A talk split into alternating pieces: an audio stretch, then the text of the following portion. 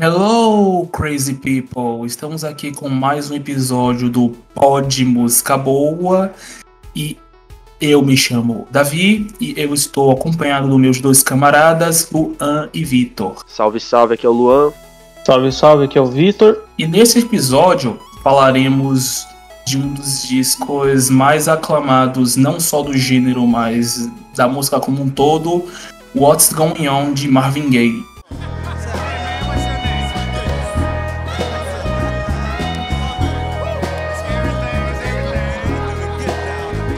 Antes de falarmos desse disco, vamos destrinchar um pouco do artista, né? Marvin Gaye que dispensa apresentações. E nós falaremos como foi que a gente conheceu o Cabra. Olha só, olha só, no meu caso, eu posso dizer que foi é uma questão de senso comum, porque como meus pais eles escutavam bastante a Globo FM, que tocava muita música internacional, né? Eu acabei, eu acabei conhecendo ele por conta né, do Sexual Healing. Aí depois disso veio o Ellis Griron, tanto Ellis Griron quanto Sexual Healing acabaram acabaram virando é o meu feijão com arroz. E tempos depois eu fui acabando descobrir que era o cara.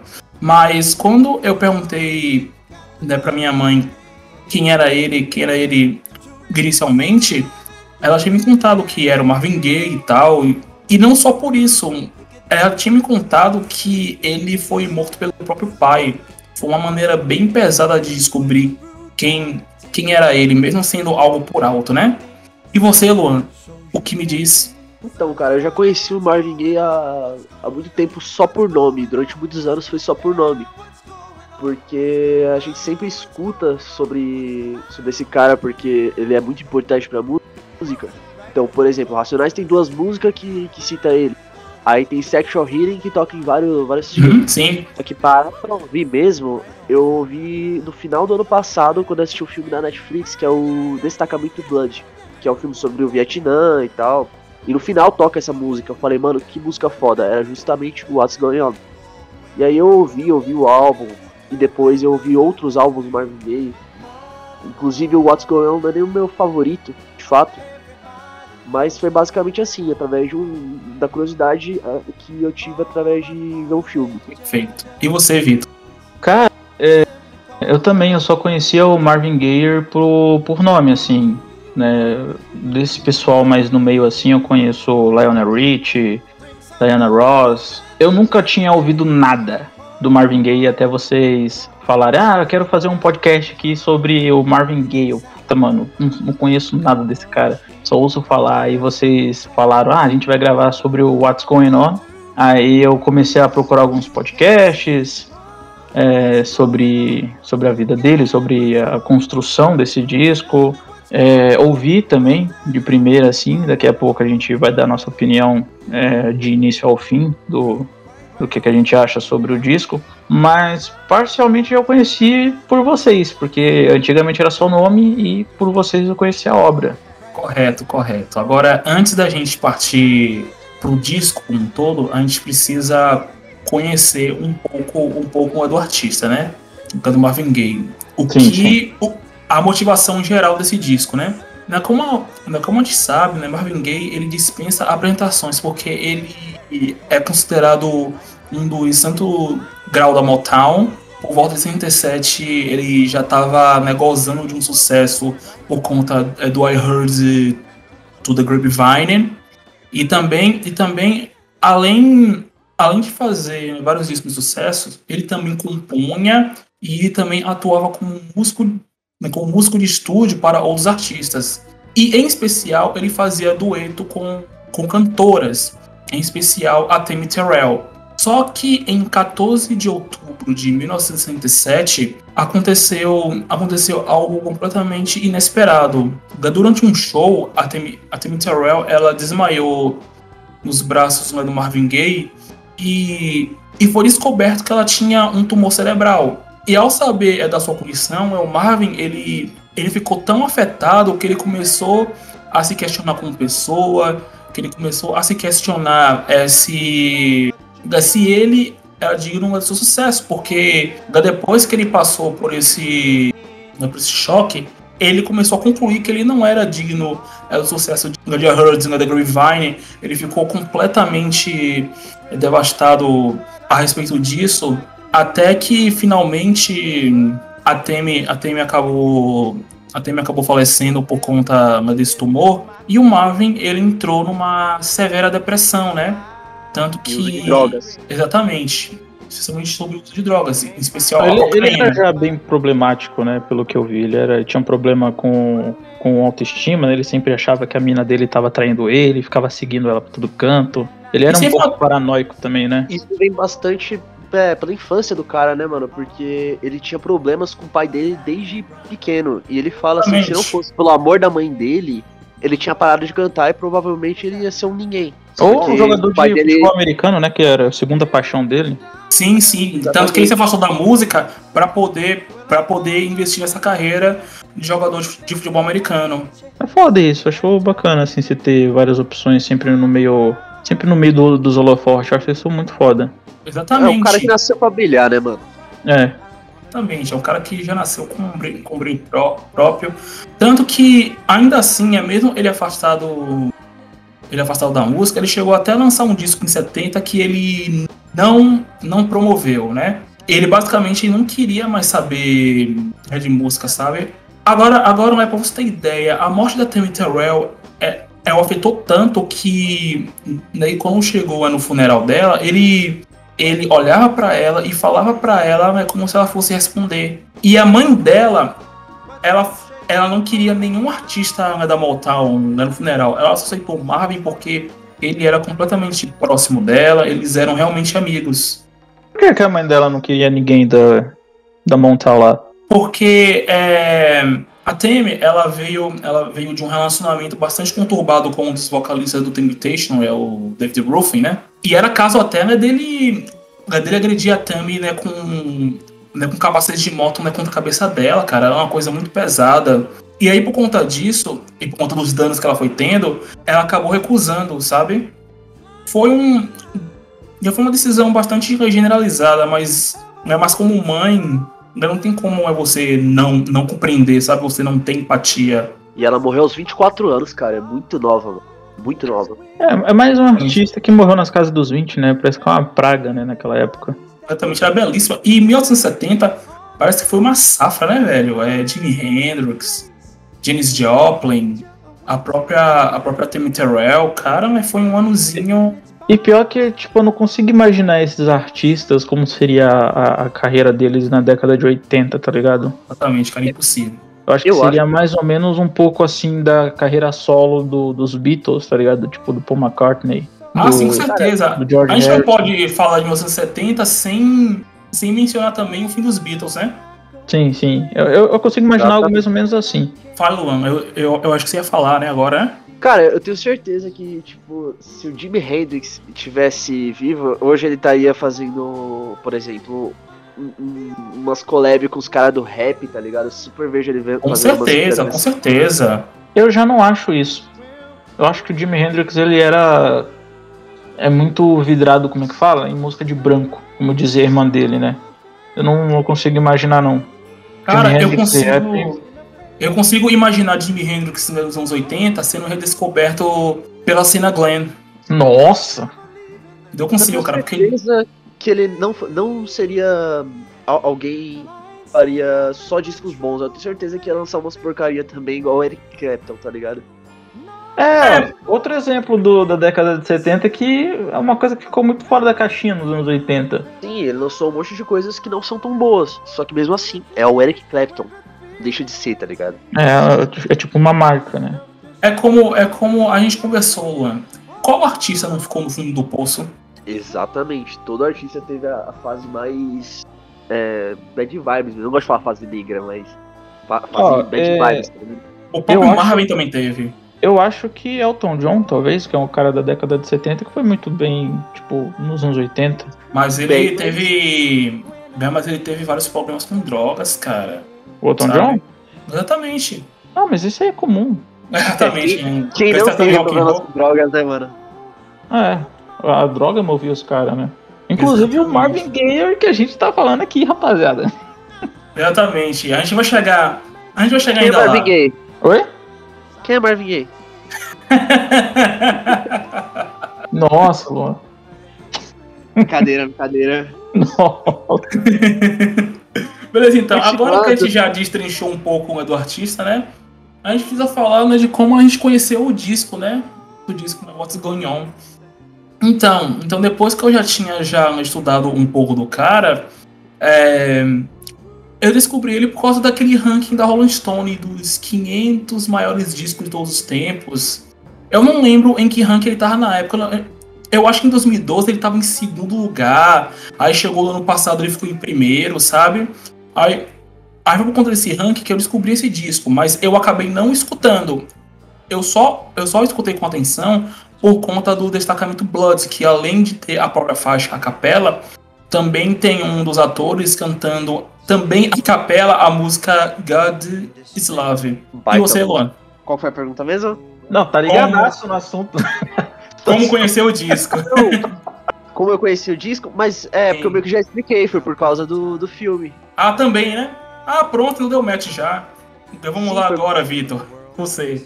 Que eu não entendi a pergunta que eu conheci- falei. É, não, na verdade não faz nem sentido, porque a gente já falou, né, como conheceu o disco. Ah, é verdade. Só É, eu ainda que não tinha é- falado.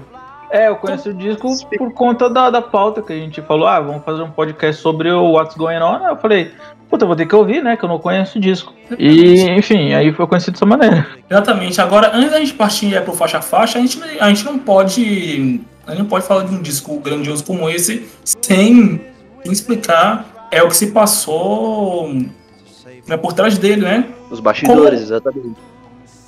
Exatamente. E como, e como a gente tinha conversado, em 1970, o Marvin, ele, ele no meio daquela depressão, ele acaba ele acaba gravando a faixa título, né? É What's Going On. Só E foi que lançado como single, né? sim, sim, exatamente, foi lançado como single, mas antes Com de muita lançar, briga, né? Muito. Exatamente. Exatamente. Foi um parto porque é o Barry Gordy ele não queria lançar, ele não gostava daquela música, ele achava que a música não era nada comercial, sabe? Não era cara da Montal, aquela coisa romântica que ele costumava fazer, né? Exatamente, aquela coisa romântica, aquela coisa né, positiva, sabe? Mas a gente também precisa entender que a composição de What's Going On veio de um momento de contestação é, que começou assim. Quando É, El Four, né, quando El Four Tops eles tocaram em Berkeley, eles viram toda aquela todo aquele abuso de autoridade em estudantes que estavam fazendo manifestação no Berkeley, sabe? Sabe? É, A polícia estava atirando contra, né, contra os estudantes. Eu acho que chegaram até a morrer alguns poucos. E um dos vocalistas do Four Tops, que eu não tô lembrando é o nome agora, eu acho que Reinaldo Benz. isso, Reinaldo Benson. Eu me lembrado. Ele chegou, ele chegou a se questionar o que tá acontecendo, tá ligado? Que diabos aquilo tá acontecendo? O que levou à origem de What's Going On. Ele chegou a conversar com Marvin a respeito e os dois começaram a compor. Ele super topou a ideia e, e o que o Marvin fez, o Marvin ele fez alguns ajustes ali, ali e acolá, até que ele decidiu né, gravar com os músicos, né? Eles, ele pegou aquela banda de estúdio da Motown, é o Funk Soul, é o Funk Brother, eu não sei se vocês já ouviram falar, mas eles também ficaram muito popular, Gran Motown é ponta disso. Cara, Funk Brother, eu acho que eu já ouvi alguma coisa deles, mas eu não vou lembrar agora. E eles receberam Era- oficiais pelo, pelo disco. Então, tipo assim, é como se fosse Marvin Gaye e The Funk Brothers, tá ligado? Cara, eu tenho, eu tenho Isso- certeza que eu já ouvi alguma coisa desses caras. Certeza. É disco, Cara, não é? Não, banda mesmo, é a banda de estúdio da Motown. Que inclusive tem Ah. um destaque, é o baixista James Jamerson, que foi é uma influência até mesmo para músicos de rock que a gente gosta, sabe? O cara, cara, ele é tão genial que ele não dedilhava com vários dedos, ele dedilhava apenas com um dedo e conseguia fazer linhas de baixo excepcionais. Eu ia falar desse cara agora, acredita, mano? Porque é um baixista muito foda, tipo. O Brabo, né? Falou de baixo, falou de Motal, falou desse cara. Tipo, ele não fez 100%, obviamente, mas é o cara. Exatamente. E também, e também reza a lenda né, de que quando os músicos gravaram é, What's Going On, eles estavam, eles estavam bem chapados. Alguns, alguns de álcool, outros de maconha, que por sinal foi algo que, né, que moveu é, os motores né, do disco como inteiro, né? Percebi tanto... isso logo já na primeira música, né? Aquela barulheira dentro do estúdio, conversa, barulho de copo. Certeza que tava rolando uns bagulho ilícito ali, tá ligado? Exatamente, tava rolando é um happy hour. E agora, e agora também lembrando, lembrando de outro fato, uma pós-gravação, é, segundo é o Ricardo Alexandre, que conta né, no podcast dele é do Discoteca Básica, é o James Jamerson, ele chegou em casa, a esposa dele fez aquela pergunta é básica que toda mulher faz, né? Como foi seu dia? E reza a lenda que ele teria tá dando dito. Com qual puta agora? Também é outra pergunta bem comum. Oi, oi, oi, eu não entendi. Deixa quieto, vai, vai. Deixa ah, quieto. entendeu, entendeu, mano. Deixa, dá bem que você não entendeu, só vai. Então, né? Então, né? Voltando ao assunto, ela teria perguntado né, como foi o dia dele, blá blá blá. Aí ele falou assim: Bom, eu acho que nós gravamos um clássico. Se é verdade ou não, fica a questão no ar. A verdade mesmo é, eles gravaram um clássico. Literalmente um clássico. E agora. A pergunta que foi respondida depois de um tempo. E agora, e agora vai voltar ao single. Na verdade, não foi o Barry Gordy que chegou a lançar a contragosto, sabe, né? Como eu tinha conversado um tempo atrás. E, na realidade, alguém da gravadora tinha lançado sem ele saber. Aí e o Barry Gordy, ele descobriu, ficou putaço e tipo, e, tipo, né, começou a questionar que porra é essa? Só que quando ele viu o quanto que o single tava vendendo, aí ele pensou assim, ah, quer saber que se foda, velho, deixa rolar aí. É que na real tinha uma estatística lá, eles tinham uma base de controles que eles viam que a cada minuto que o Marvin Gaye ficava sem lançar nada novo, eles perdiam dinheiro. Exatamente, então... e tinha chegado o Natal de 70 e não, e não tinha lançado nada, chegou de janeiro e não lançou nada, e eles tiveram que agir, senão eles perdiam dinheiro. Além é, do Marvin. Ele tava vendendo, né? E ele falou: ah, quer saber? Pega o resto dessas músicas aí que você, que você inventou aí de fazer essa bosta aí, lança assim mesmo, se foda. Foi, mais, foi basicamente isso, pelo que eu entendi. Exatamente, porque, tipo, é, quando, né, quando o Marvin começou a gravar o restante das músicas, ele não tinha nada 100% composto, eram, eram apenas ideias, e quando foram gravadas, o single continuava vendendo que nem água, velho. Foi algo. Né, foi algo bastante inesperado para, né, para o Barry Gordy, né? Sim. Luan, tem algo mais a complementar antes da gente partir pro próximo tópico? Só quando a gente falar das faixas. Beleza, então. Agora vamos pra, pra cereja do bolo, né? O faixa a faixa. Vamos começar pela, pela faixa título, What's Going On. Parece que até o sax dessa música foi, tipo. Tem uma história muito legal, o sax, né? Esse sax de começo. Parece que o cara, o saxofonista, não, não, não vou lembrar o nome agora, ele, ele entrou, né? Falou, ah, vou ali me aquecer ali um pouquinho. Ele fez essa intro, né? Do de What's Going On. Aí ele falou, e aí rapaziada, agora eu tô pronto, hein? Vamos tocar. Aí o Marvin Gaye olhou pra ele e falou, não, já pode ir pra casa, já que tá muito bom isso aí que você fez. Queria, hein? Porque foi só um aquecimento, cara. Foi só um aquecimento, o cara acertou na, na mosca. Então é que a gente vai descobrir agora quem foi esse saxofonista, né? A gente, a gente não pode terminar o episódio sem, sem dar o nome desse cara, velho, porque seria muita. Seria muita ah, injustiça, ah, sabe? É, é Life Fontaine. Acho que é assim. É, acho, que, é, é, acho que é alguma coisa assim, Life Fontaine mesmo. Sim, e, hum, ele não toca no disco todo, ele toca em What's Going On. Sim. Exatamente, ela passou nessa faixa. É, até porque tem, tem uma diferença, né, de seis meses é, sim, de What's Going On e o resto do disco. O Asgonion, na né? verdade, foi gravado. Ele começou a ser gravado em, em junho, né? Foi gravado no dia 1 até o dia 10. E ele foi finalizado no dia 21 de setembro de 70. Do ano seguinte? Não, não. Foi. Foi setembro. Ah, três meses. Pensei que tinha sido mais. Isso. Isso, foram, isso foram três meses pra gravar a. O, o restante. Essa música. Uhum. Ah, sim. Ah, pensei que tinha sido mais, ó. Mosquei. Então é esse o nome do cara mesmo. Sim, Life Voltei. Life Voltei. Cara, eu queria ter essa habilidade do Luan de, de gravar nomes, porque puta que pariu. E olha que eu sou porteiro, hein? Eu, gra eu gravo alguns, só que tem vezes que foge, tá ligado? Tem vezes que foge, mas é isso, cara. A voz Gonhão, ela, ela é tão marcante que eu acho que foi em 99 ou 2000 ou 2001 por aí, eu não tô lembrando o ano agora, ela chegou a ser gravada por um coletivo de artistas é, é, como, é como campanha em combate à AIDS. Foram vários artistas que gravaram, inclusive acho que até o Henrique chegou a gravar essa música nesse coletivo, sabe? Foi algo similar ao que teve com We Are The World e tal. Ah, sim. Mas o que, que, tem a ver AIDS com, com bagulho que fala sobre uma guerra? É. Cara, cara, É porque assim, é, apesar da letra né, falar um pouco dessa questão da guerra, da repressão, da repressão policial, é, eu acho que eles queriam encorpar, encorpar esse tema, porque assim, o Otis Gonhon, ele se encaixa em tudo, sabe? Porque o pessoal quer sempre saber o que está acontecendo. Basicamente, então, eles queriam é, ressignificar isso, a, a isso. letra. Ah. Uhum, com certeza.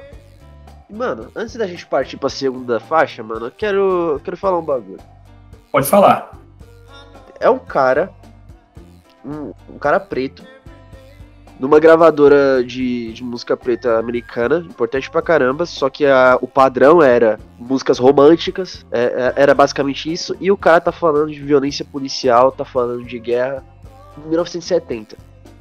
Sim. Tipo assim, tipo assim é, é, ele tava muito à frente do seu tempo, então de repente pra surgir nos anos 80 o NWA, os caras do rap assim, que começou pra falar as coisas que eles falavam, precisou ter um Marvin Gaye ali começando e, tipo, sendo muito pra frente e sendo criticado por isso. Eu acho muito foda, tipo, a gente pensar sobre isso.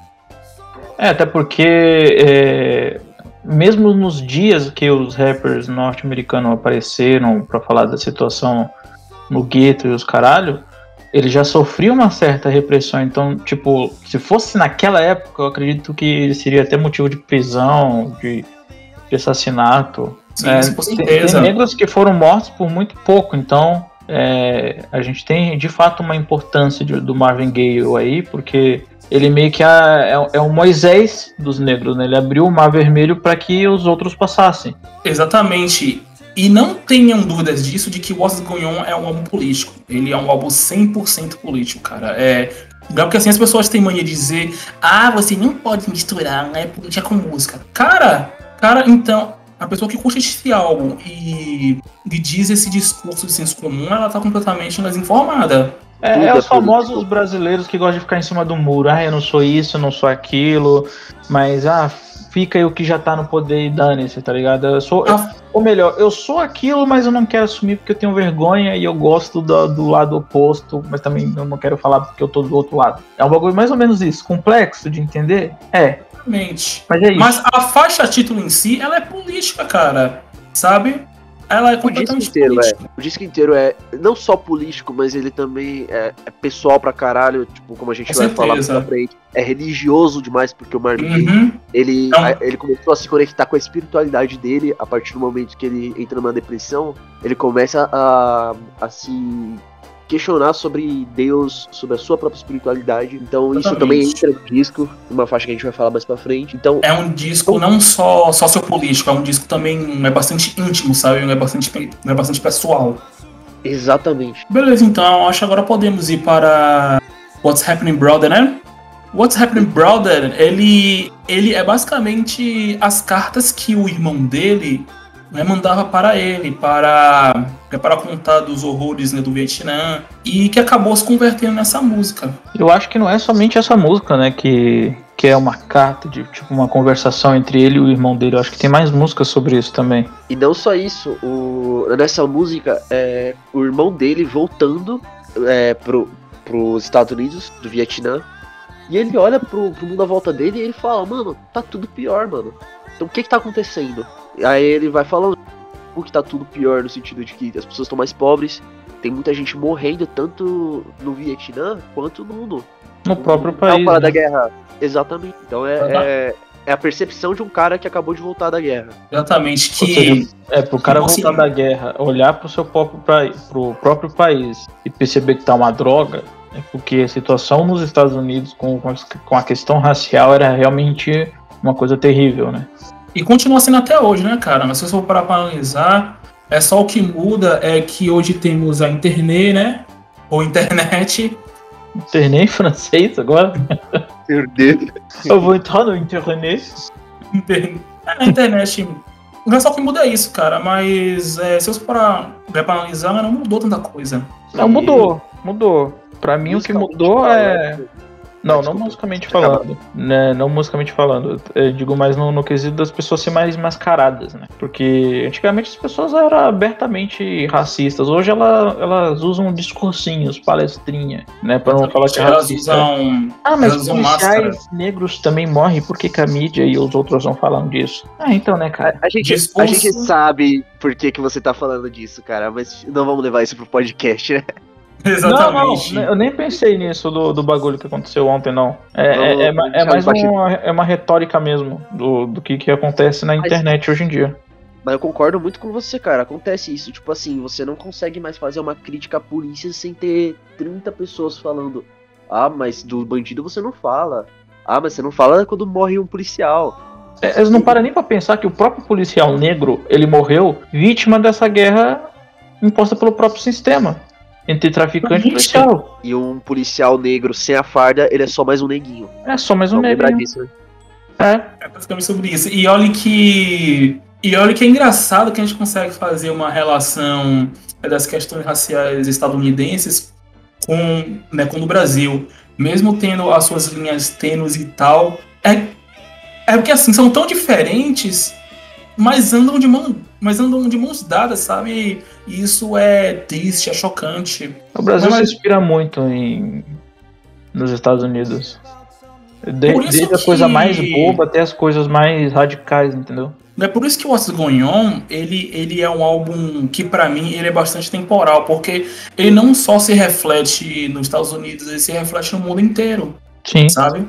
Você pode se apropriar dele pra você ter uma base de realidade, né, por exemplo, aqui no Brasil. Agora falaremos do Flying High in the Friendly Sky, que é a faixa mais psicodélica né, do disco, né? Quando a gente pensa é, é no psicodélico, a gente pensa muito no rock psicodélico.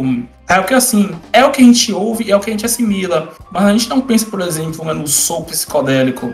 A gente pensa né, basicamente né, no uso de guitarra distorcida com fuzz, é, sintetizadores, etc. Mas a gente também não pensa na letra. E a letra né, de Flying High in the Front of the Sky né, fala, né, fala um tanto dessas experiências, né, da- das experiências né, com drogas é, psicoativas, não é isso? Também fala, não só isso, fala também da dependência da cocaína, né, da heroína como um todo, se a gente for parar pra analisar. É, Sim, deve ser por isso que essa faixa é- já foi tendenciosamente psicodélica, né? Projetada pra ser psicodélica. É, ela fala de uma substância que te faz voar com o pé no chão, né? Tipo, literalmente ele tá falando isso. Literalmente. Então, Exatamente. O título já diz tudo, né, velho? É, então. e foi Então, a gente- inspirado. O título foi inspirado numa, numa é, no slogan de uma companhia aérea. É meio bizarro você pensar nisso, né? Foda, velho, foda. Eu realmente não tava a par disso. E olha que eu estudei esse disco né, por meses, mas eu nunca achei algo. algo do tipo. É que sempre tem não vou saber dizer informações que a gente pega assim de algum lugar que a gente não não pega de, de pesquisa 100% aprofundada, porque as pessoas quando É. fazem pesquisa sempre é uma coisa mais direta, então a gente sempre tem que pegar de vários pontos para poder incubar tudo num só. É, mas é um fato interessante, cara. É um tanto bizarro, um tanto esquisito, mas interessante. Não, e o Luan é esse cara, velho. O Luan ele pega uns bagulho que você nunca soube e ele sabe como, não sei. Cara, eu não tenho a cabeça grande à toa, mano. que maravilha. Algo mais a complementar sobre, né, sobre esse soul psicodélico? Ah, é, só que é muito boa. Por motivos óbvios, né? Sou um fã de psicodélico, então. Exatamente, eu sei que você gosta muito dessa questão da psicodelia e tal. Eu acho muito. Psicodelia, tropicalismo. Exatamente. E eu acho que ela se encaixa não só. Não só a faixa como o disco como um todo, ela se encaixa muito bem é, no gênero. Né, no gênero do soul progressivo. Porque assim, quando as pessoas param pra pensar no progressivo, elas pensam automa- automaticamente no rock progressivo. Ele é um subgênero da música progressiva. E a gente pensa primeiro no rock progressivo, porque foi algo que. algo que elevou a música como um todo, e também como rock, né? é mais progressivo, ele é muito grande e tanto e tanto que o What's Going On ele é considerado é um disco de soul progressivo porque ele tem um conceito, né?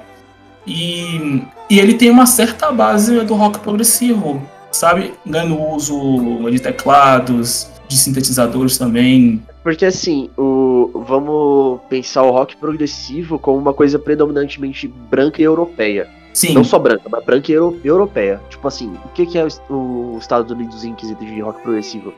Não é nada. Então, o mais próximo que o preto chegou do rock progressivo, desse gênero, Foi no Marvin Gaye. foi, foi no Marvin Gaye, que era um cara, tipo, muito sofisticado musicalmente, tá ligado? Então, ele, além de escrever muito, ele musicalmente era incrível, mano. Ele tocava instrumento pra caralho, cantava muito. Que é uma coisa que a gente até tá esquecendo um pouquinho de comentar. Os vocais do Marvin Gaye nesse disco é impressionante, porque ele vai do grave ao agudo e ele não, não desafina em nenhum momento. E no show era a mesma coisa. Não, fora que ele, ele fez um esquema de estúdio que eu acho que nunca tinha sido feito antes por alguém. Ele gravou várias. Eu não sei como é que chama no, no estúdio. Quando você grava um take, grava outro take. Eu acho que ah, pode entendi. ser. Eu acho que pode ser overdubs. Eu não sei, eu não sei o nome, mas tipo, voltando aqui pra primeira faixa, que é uma coisa que ele fez que a gente até esque- esqueceu de falar, mas recapitulando aqui por conta do, do assunto que, boa. o, que o Capon levantou. Se você perceber, ele faz um dueto com ele mesmo. E foi um acidente, tá ligado? Porque é, o engenheiro de som, ele acabou Sim. duplicando Ele a faixa as duas dele. faixas ao mesmo tempo. Ele gostou e acabou virando o produto final. Sim, aí ficou aquele. Moda, é, acho que é moda que ele fala. Moda, moda. Um mais fino, mais agudo, e o outro mais conversado. Ficou muito do caralho isso. Agora, agora, outra coisa também que eu queria comentar sobre o Flying High é o começo, cara. O falseto dele, nossa, velho, aquilo ali é de arrepiar, tá ligado? Eu sinto leves arrepios quando eu ouço aquele falseto é bem no início, depois. hum, O malandro faz bateria. vocal com ele mesmo. Resumindo, é isso. O cara faz o próprio backing vocal e fica bom pra caralho. O cara era uma banda de um homem só, né, velho? Pra- você ver como são as coisas. E a Bom, gente vai acho que gente- pro Marvin Gaye mesmo. E é isso aí, mano. Quem É achar aí, ruim. velho. Cara, cara, cara, sendo sincero, pra mim, quem, quem desmerece o Marvin Gaye e quem não gosta dele precisa. Precisa limpar os ouvidos, viu? Natasha de cera, precisa limpar os ouvidos. Daqui Agora, aparece o Arthur do Mamãe e falei, não, eu acho ele muito esquerdista, não gosto dele não. pelo amor de Deus, corta isso, hein? Não, não é pra cortar porra nenhuma, não. Enfim, É. né? Bora, bora pra quarta faixa, que na verdade é um alerta. É o Save the Children. Mas por Save que, que ele é um alerta? Não, mas por que, que ele é um alerta? Porque se, se os adultos eles não estão se importando consigo mesmos, se eles não são tão altruístas né, como eles pregam por aí, que cuidem das crianças, cara. Que a criança é o futuro, né? Exatamente. A, a criança é o futuro e ela precisa ser protegida.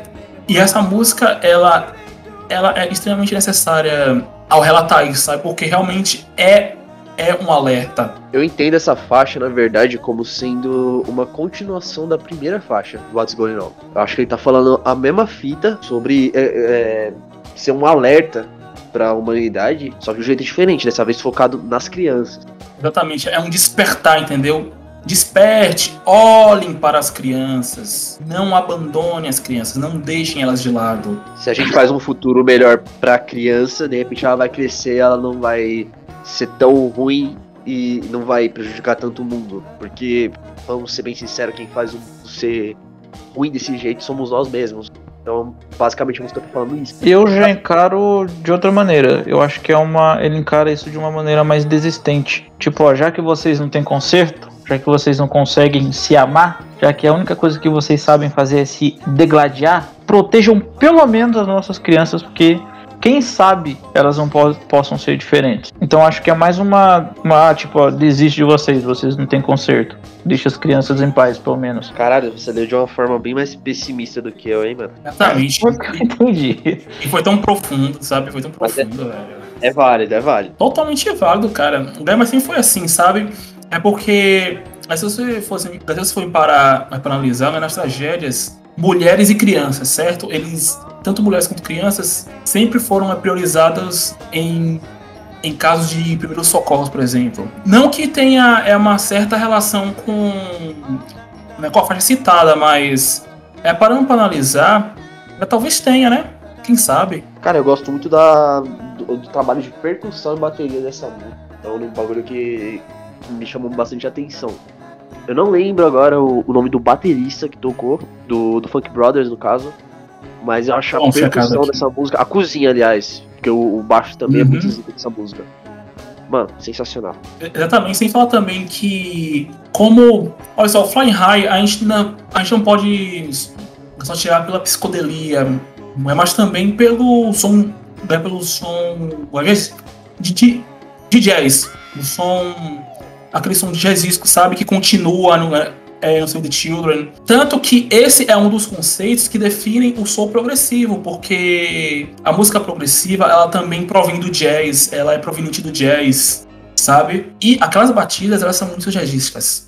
Isso aí a gente não pode negar, cara. Aquilo ali é puro jazz. É um disco sofisticado, né, mano? Exatamente. Por isso que alguns especialistas né, consideram como um disco de soul progressivo. É um, é um filme. É um disco cult. Cult eu acho que não se aplica, porque ele não é um disco obscuro, entendeu?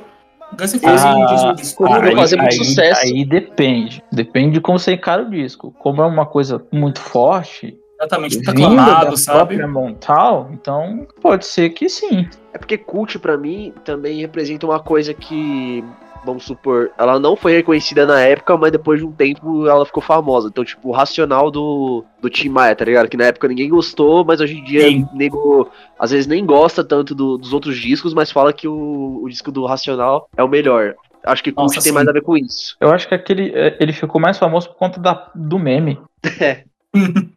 então, eu acho que foi mais por conta do meme mesmo. Mas cara, é, pra mim, é cara, para mim o meu conceito de cult é basicamente é o que, que você coloca no que se coloca lá no lado B, o que a mídia coloca no lado B, entendeu? O que não teve aclamação para mídia, mas teve aclamação para você ou para uma base de fãs seletas, para mim aquilo ali já define o cult. É, faz sentido. É, enfim, continuando Passando aí, pra próxima faixa. Que Deus é, é amor, Deus é amor. God's Love. God's Love, que é uma baita de uma música curtinha e Mas... para mim, acho que a gente fala da, da reconexão, né? Que nós estávamos falando do, do Marvin com Deus.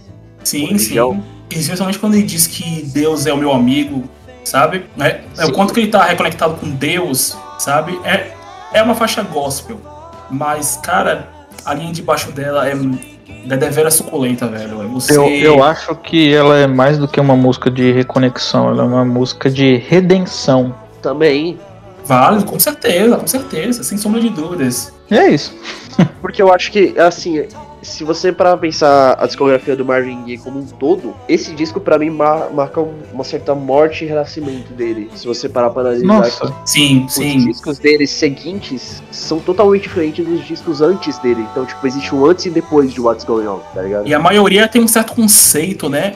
Ele ele transformou a década de 70 dele uma década conceitual. Foi como eu falei para você ontem, Luan, que, né, que a carreira dele se divide em três arcos.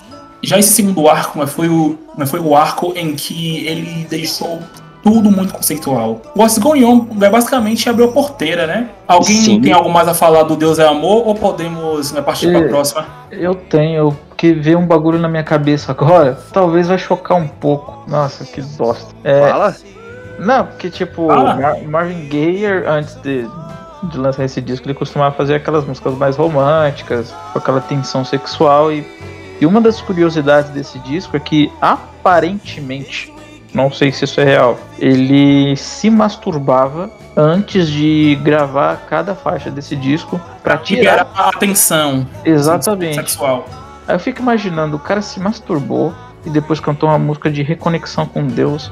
É, realmente, é, velho. É um pouco estranho pra mim. Cara, agora eu, eu tenho que falar que eu não sabia disso, cara. Então, eu sabia. Se é real ou se é eu fake, sabia, mano. Eu sabia. Você sabia? Essa informação não passou por mim, não, parceiro. eu sabia porque eu revisitei é, o Discoteca Básica. Foi, eu vi, então... eu vi lá então, também. Eu falei, nossa, mano. Eu vi esse podcast. E agora que eu me liguei. Inclusive. Nisso eu falei, puta, mano, que errado, Joe. Cara, cara, agora, agora é para não, é para não para viajar um pouquinho. Quando quando eu ouvi essa passagem, eu comecei a lembrar da determinada frase é, conservador nos costumes e liberal, da, liberal em outras. sério, é, sério, eu não sei porquê, mas eu lembrei disso. É, não sei porquê, mas tudo bem. Eu prefiro não comentar. É. Deixamos isso para o departamento, né?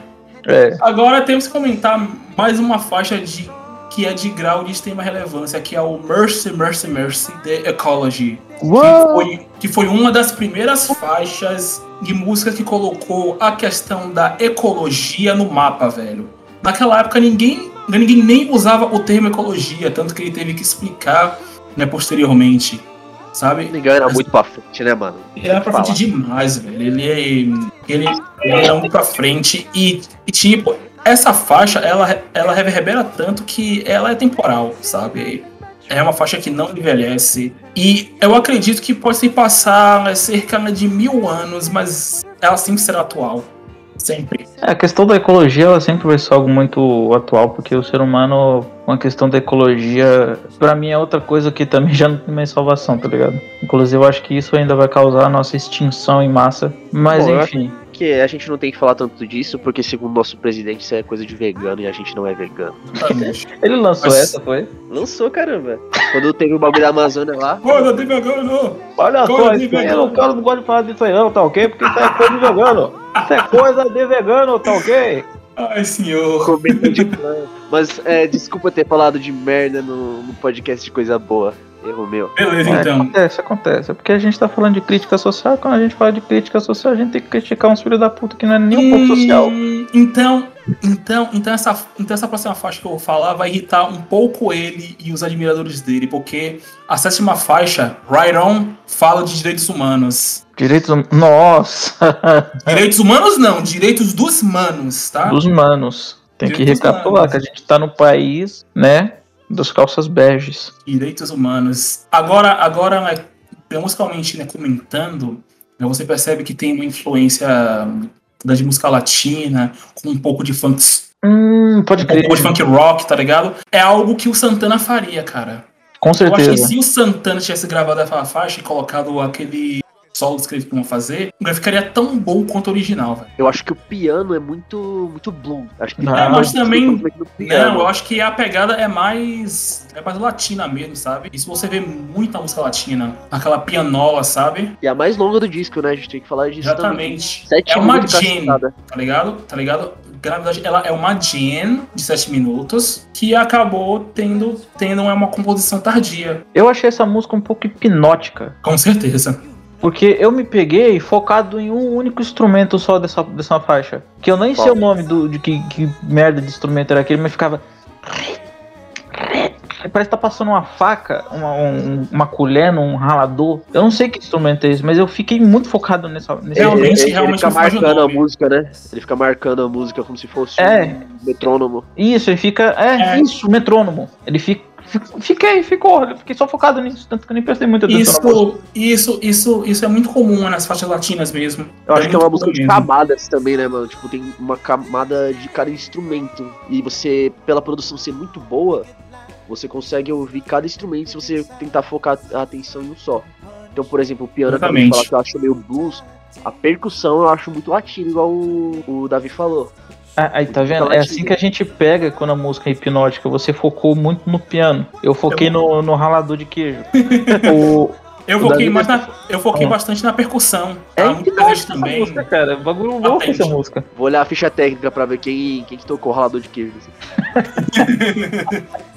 Depois de falar dos direitos dos humanos, é, a gente vai voltar um pouco pra espiritualidade, né? Que é Holy Holy, né? Holy, eu, odeio, eu odeio falar coisa em inglês que tem H e, e W junto, mano. Holy Holy, ela é basicamente uma música irmã de God's Love, entendeu? Linda demais, tá louco. Exatamente, velho. Muito linda. E, tipo, é, se você for pra notar, ela lembra um pouco uma das músicas né, do Racional, a do Timaya. Eu tenho certeza que o Timaya ele deve ter pego. Ele deve ter pego esse disco, porque, mano, mano, é tudo a ver, tá, sabe? Tudo a ver. Os arranjos de corda. Os arranjos de corda dessa música, mano. Cê é louco, o vagabundo chora, mano. Pô, sensacional, né, velho? É sensacional nacional, velho. O cara, o cara chora, o cara chora e a mãe não vê, o cara reza e a mãe não vê, entendeu? Tem todo aquele lance de espiritualidade. Essa faixa, essa faixa eu acho interessante isso, porque quando eu ouvi pela segunda vez, você já sabe a minha opinião quando eu ouvi o disco pela primeira vez, que eu já vou falar aqui. Mas quando eu ouvi pela segunda e pela terceira vez, é, eu foquei muito na Ride On por conta da questão do hipnotismo que essa música consegue causar nas pessoas. Pelo menos é o que eu imagino. Aí quando foi para essa faixa, que eu não vou falar o nome por questões óbvias, né? Fala, fala, fala, fala. Não. Ah, Rolling Rolling. É Pronunciei certo? Tá certo. Rolling Rolling. É, até esqueci o que eu ia falar. Ah tá, ela tem uma. Ela, uma, ela deixa você em transe. Principalmente se você estiver ouvindo ela na rua, é, sei lá, você tá no ônibus, é aquela coisa mais bem tocada, aquela coisa mais tranquila. Nossa, sim. Essa... Então é engraçado que esse disco te passa do, do hipnotismo pro transe. É, é, é impressionante, cara. É cara, e é engraçado, né? Porque, né, porque nós já estamos já chegando no final do disco, velho. E, cara, é péssimo chegar no final do disco, porque quando, quando você ouve, né, você fica com vontade demais, tá ligado? Você fica sempre com vontade demais. Né? Tanto que agora a gente vai chegar em uma das faixas né, mais pensativas, pelo menos pra mim, sabe? Não que o álbum inteiro não seja, mas para mim é mais, que é o Inner City Blues Make Me Wanna Holler. Essa faixa, ela ela fala basicamente sobre a pobreza, sobre a negligência que os bairros periféricos passam passam pelo governo, passam pelo estado, sabe? Cara, e a introdução dessa música é um negócio muito bonito, porque é um, é um piano, uhum, né? Um, Sim. Uma, o nome, fugiu o nome agora, o bumbo da bateria. Uhum, o piano e o bumbo. O piano e nossa, é muito bonito, mano. Muito bonito mesmo. Eu, é, talvez seja a minha favorita, eu vou falar depois, mas é muito foda e, tipo, termina o disco de uma maneira maravilhosa. Exatamente, e, e ele termina com uma faixa bastante reflexiva, sabe? Porque, assim, é, não tem nada que, que faça mais o ser humano pensar do que na pobreza, sabe? Cara, eu não li isso, é um, é um bagulho que eu, eu só pensei quando eu tava ouvindo. É, o bumbo da bateria tá quase simulando uma batida de coração, mano. Pior que eu não notei isso, mas agora eu Nem vou eu ouvir com outra. Cara, outra eu, agora. Pode ter, pode ter sido só brisa minha, tá ligado? E olha que eu não fumo maconha. Mas, é do Capão mas... e não fuma maconha? Como assim, cara? Poser. Mas é. é um bagulho que eu, quando eu tava prestando atenção no Buu, eu, eu, senti, tipo, não sei se foi proposital também, ou foi só uma percepção individual minha, mas foi um bagulho que eu pensei. Eu não parei para focar no bumbo, mas sim, talvez no, no, baixo dessa música. Que também é maravilhoso. Exatamente, velho. Né? A gente destaca alguns instrumentos às vezes, mas o instrumental desse disco, no geral, é sem palavra. É, é um disco que foi construído por músicos que, porra, sem palavras. É Exatamente. como é como, é como eu tinha dito, cara.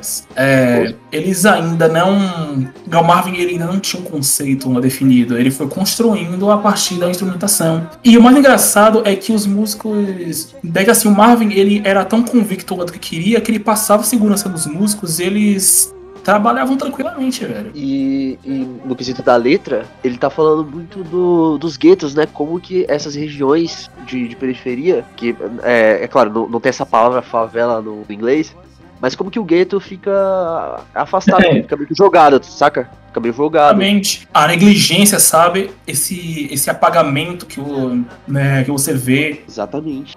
E é uma música pra caramba e termina o disco assim, é, te deixando com mais vontade mesmo. Porque, até porque é um disco curto, né? Tipo, tem uns 30 e poucos minutos. Exatamente. E então, o engraçado é, é, que no final ele ainda volta. De 32 segundos. E o engraçado é que. É que quando, é que quando você ouve. É o final dessa música, né? Do Inner City Blues. Daí você vê o Marvin voltando para, para os versos de What's Going On. Por moda moda, sabe? Sim. Tanto que eu olhei a primeira vez que eu ouvi, eu olhei assim, eu falei, ué, caralho, então eu coloquei no repetitivo disco aqui. E não era, tava na última faixa ainda. Agora, agora antes da gente partir é, pro faixa a faixa, eu acho que a gente tem que. Faixa a faixa a gente já ah, fez, cara. É, a gente já fez. Antes da gente oh, partir do faixa é, faixa. Na verdade, eu ia falar a minha faixa favorita, mas enfim. Não, é, mas é, é, essa tag a próxima. Aham, uhum, mas só que antes eu queria fazer um bônus, cara, porque. É porque o disco ele tem algumas curiosidades legais.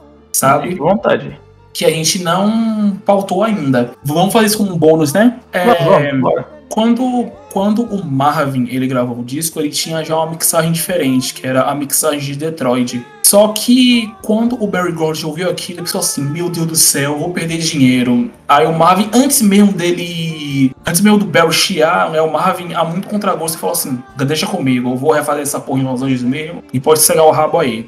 Ele, Aí ele foi para Los Angeles, ele remixou o disco e o resultado é o que vimos, né? Para mim, Los Angeles seria seria basicamente a versão comercial, porque foi, foi a versão que saiu. Mas a Detroit, cara, a mixagem de Detroit, a mixagem de Detroit para mim é uma das melhores, porque realmente era o conceito que ele tava fazendo, sabe? As músicas né, na mixagem de Detroit, elas funcionam bem como um segmento, porque elas são um segmento de uma da outra. E e malmente você vê é um intervalo. Na, na versão convencional que saiu, você vê intervalos nas músicas, sabe? E a de Detroit não. A de Detroit é o conceito do disco. Por isso que eu fico no favoritismo pela, pela versão de Detroit. Detroit é mais periferia, né? A mais conceitual, no geral. Não, não, tipo, eu digo questão mais social, tipo, Detroit é mais periferia do que Los Angeles, obviamente. Sim. Los Angeles tem pontos bem ricos, assim. Tipo, então tá, tá explicado. É, como se, se Los Angeles fosse, sei lá, Morumbi e Detroit fosse Grajaú. É isso, isso que eu quero pra quem dizer. mora em São Paulo vai entender. Desculpa aí quem não é de São é. Paulo, mas. Nessa. Então, nessa a, a própria enfim. já traz aquilo de, tipo, a representatividade do local? Não, na verdade não é nem por conta do local, cara. É por conta mesmo do conceito do álbum estar mais coerente. Sabe? Porque assim, a mixagem de Los Angeles ele é muito mais comercial. Você vê que tem então você vê que tem pausas no disco. O Ganja Detroit não. A primeira música acaba, mas ela segue né, com continuação. Ela emenda com a faixa. segunda. É quase sim, como sim. se fosse uma música só, né? É, porque o Os Grunion, ele é um álbum conceitual. E, e o mais comum nos discos conceituais é que as músicas tenham segmentos. Tem muito Pode... do Sgt. Pepper dos Beatles, né, mano? Que é essa coisa de acabar uma música e, e tipo, o começo da faixa 2 ser o final da 1. Um, tem um pouco disso também, nesse sentido.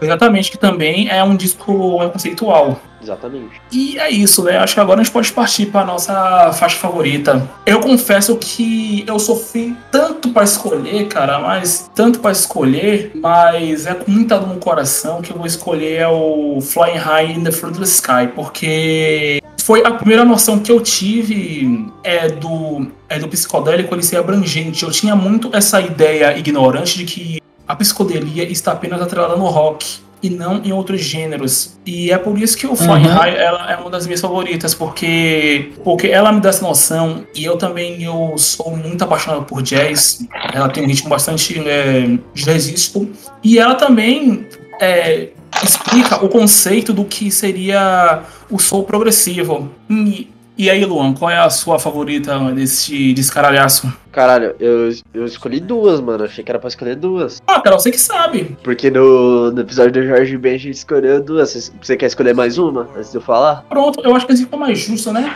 Já a segunda faixa, pra mim, a minha favorita seria a Inner City Blues. Justamente por ele ter essa preocupação de retratar a miséria, sabe? De retratar né, os bairros miseráveis o quanto que eles estavam. no quanto que eles são até hoje negligentes, sabe? Tanto que tem até um clipe feito com imagens atuais que retrata realmente a toda a situação é dos bairros periféricos. E é o clipe dessa música. Por isso que Flying High e Inner City são as minhas favoritas. Primeiro, pela psicodelia e segundo, pelo retrato pelo retrato da miséria. Então, muito bem, agora você pode prosseguir. Cara, as duas que eu escolhi, só depois eu percebi que eu escolhi a primeira e a última faixa, porque a, a What's Going On foi a primeira, né, que eu, que eu conheci através do filme. Uhum. E foi, tipo, a, a primeira ouvida, tá ligado? É uma música música sensacional. Só o, o começo, ele cantando antes de entrar a, a música em si, tipo, é sensacional, de, de arrepiar. E a última, Inner City Blues, eu tô com você, mano. É uma música que bem bem encerramento. Às vezes a gente ouve uns discos que o lado A é muito bom e o lado B é meio mais ou menos. Esse não, é de cabo a rabo muito bom e acaba de um jeito tão bom quanto o começo. Então eu escolho e... What's Going On e Inner City Blues. E é um disco difícil porque eu então você não consegue pular uma faixa ao ouvir ele. Quando eu ouço é, o Inner City Blues, eu fico.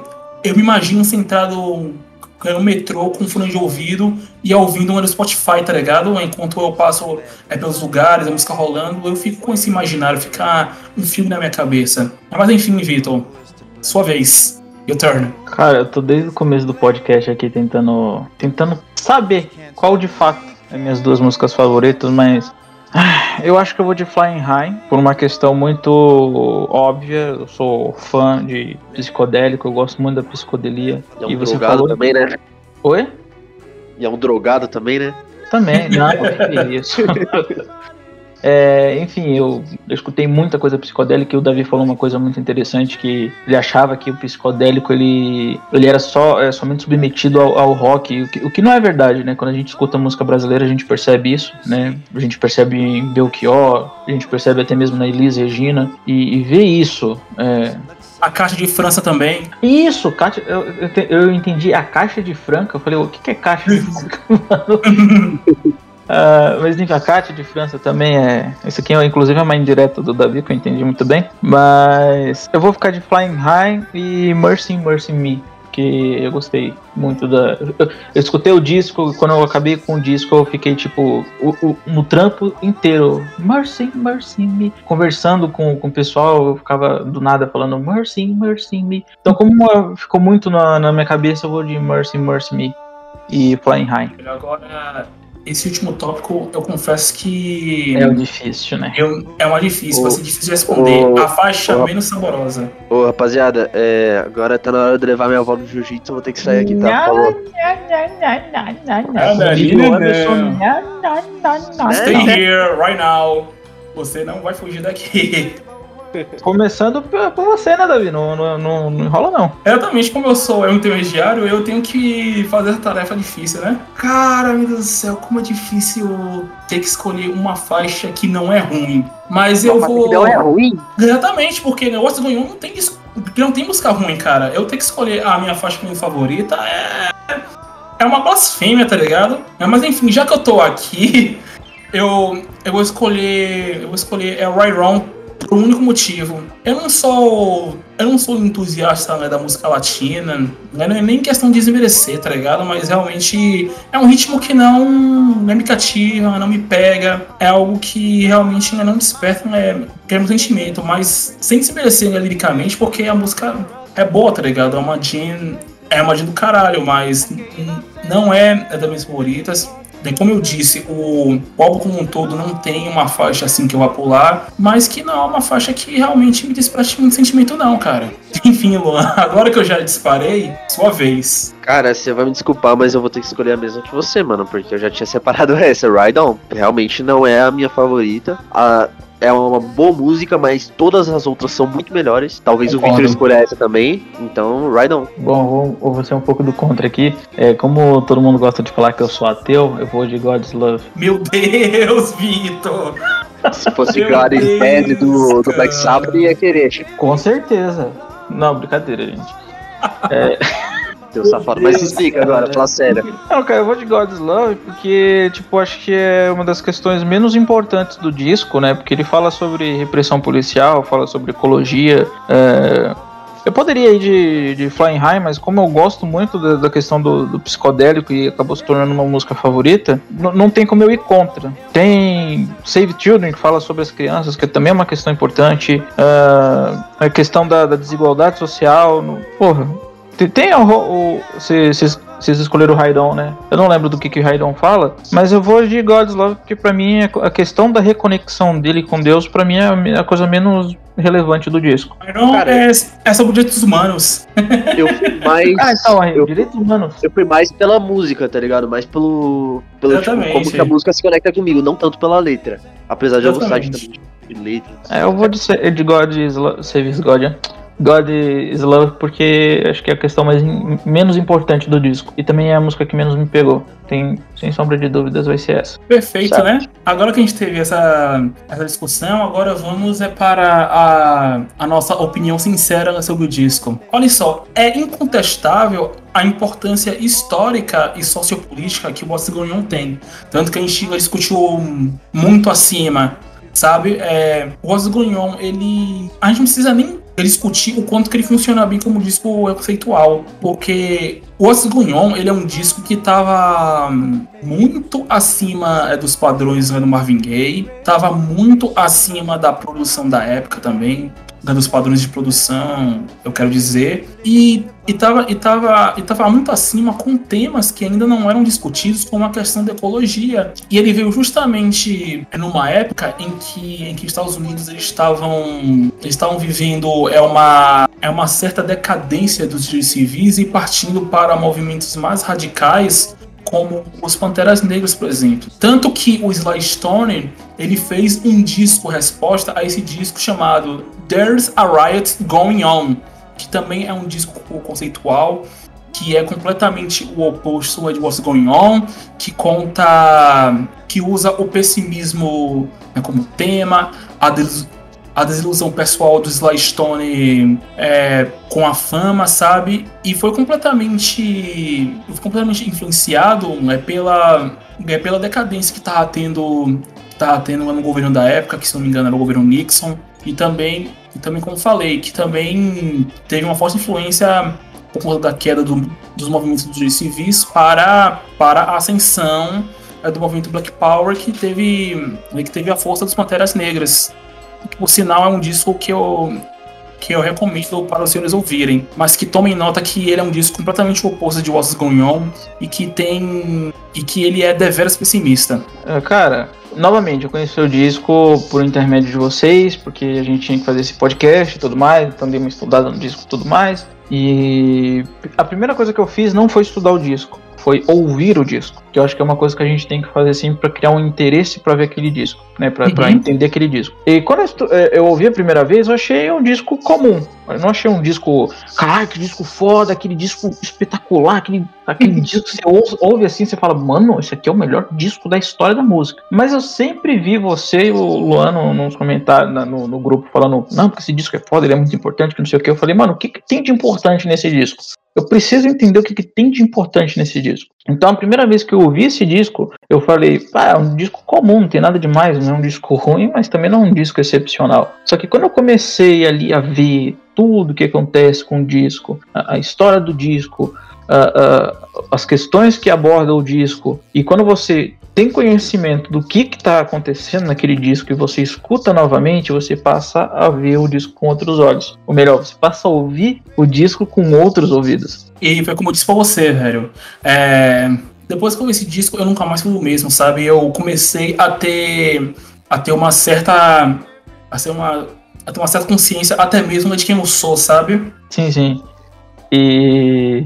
Assim, depois que eu, eu, eu, entendi do que, que se tratava o disco e eu ouvi a segunda e a terceira vez, eu falei, cara, esse disco, ele, ele realmente é um negócio que você só consegue compreender se você entende o que está acontecendo aqui. Ele só passa a ser fenomenal, ele só passa a ser excepcional quando você escuta ele sabendo o que de fato está acontecendo ali. E, e de fato, esse disco é aquilo, você escuta entendendo e muda completamente a sua vida. É um bagulho de louco esse disco. E é engraçado porque o título se chama né, What's Going On, né? Que é basicamente. É, o que, que está acontecendo aqui? O que, que eu estou ouvindo? Exatamente. O que ele tá pegando, o que, que tá rolando, né? Tá rolando esse disco aqui, porque não é bom, mas peraí, eu tô entendendo agora, então ele é bom. Ele é ótimo, ele é do caralho. É tipo isso. E o Luan voltou, menino Luan? Será que ele voltou? Eu não sei se ele voltou. Será que a gente vai ficar sem as considerações finais de Luan? Opa, ele desmutou? Voltou. Voltou. Cara, voltou, voltou. Eu, só pra constar, eu voltei faz tempo, só que eu esqueci de, de desmutar. Lá ouvi tudo. Não, não, não, saiu nada seu aí, pode ficar tranquilo. Tudo bem, tudo bem. Mas pode falar aí. Cara, como consideração final, queria falar que o Marvin, ele é como. Ele tá no mesmo nível de um James Brown, tá ligado? Eu, eu acho que. E esse disco consolida isso. Eu acho que ele tá no, no mesmo nível, nem, nem abaixo nem acima. O nível de importância para ele, pra, pra música preta americana, tá, tá nesse nível. Nível de um James Brown. E esse disco, apesar de não ser o meu favorito, é, é um disco obrigatório. É um dos discos que você precisa ouvir. Esse disco tem tanto. tem tanta aclamação, cara, que se você for olhar a listinha, é, acaba, acaba a pandemia no mundo, mas não acaba é, o tanto de aclamação que ele tem, cara. É, tipo, é, eu acho que muita já coisa. Cara. longe demais. Exatamente, não vamos. É nos... A gente tá no Brasil, cara. Ah, é verdade, nós estamos no Brasil, que pena, mas é isso. É, sério, cara. Sério, cara. Tem muita. Ter muita aclamação, sabe? De 100 melhores discos dos anos 70, 50 melhores discos. Tem até um livro que fala de discos que você deve. Mil e um discos que vocês devem ouvir antes de morrer. Sim, cara, esse livro existe. E, e, também tem um livro que é de mil e um discos que você deve morrer antes de ouvir. Tem o contrário? Tem. Não, ele inventou agora. Caraca, sério, cara, velho. Eu não sei se é baseado nesse livro aí que você tá falando.